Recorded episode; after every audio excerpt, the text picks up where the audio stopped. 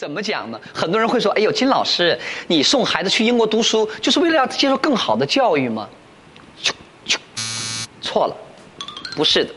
真正的原因是我真的害怕我们家孩子高考，因为什么呢？我赔不起。我想了，咱惹不起还躲得起。记得当时的时候，我们准备把我们家大儿子送到出国留学这件事呢，我们全家还专门开了一个家庭讨论会。哎呀，哎呀，怎么了？你就你在家，你还开讨论会？对呀，你就自己拍板就完事了呗。孩子没上学之前，我可以替孩子做主。孩子上学这个事可不能，尤其是中学生了，必须征求孩子的意见，看他自己愿不愿意去。我们就跟他商量，我们说的爸爸妈妈准备把你送到英国去读书。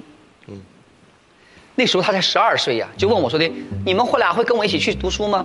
我说：“不不不不，你自己去。我们准备把你送到一个寄宿制学校去。”儿子一听，马上反应就大了，砰的跳起来了啊！爸爸妈妈，你们可太残酷了，太狠了！世界上怎么有这样的学校，让孩子跟父母分开呢？太没人性了，我不去。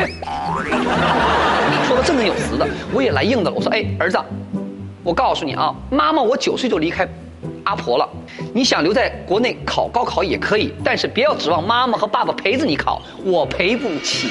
那你这话说有点狠。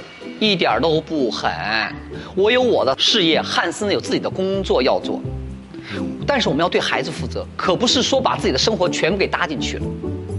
然后看儿子沉默不语呢，汉斯就出来了。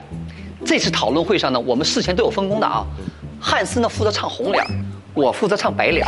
哎呀，说的好像你哪回不唱白脸似的。汉斯说了，儿子。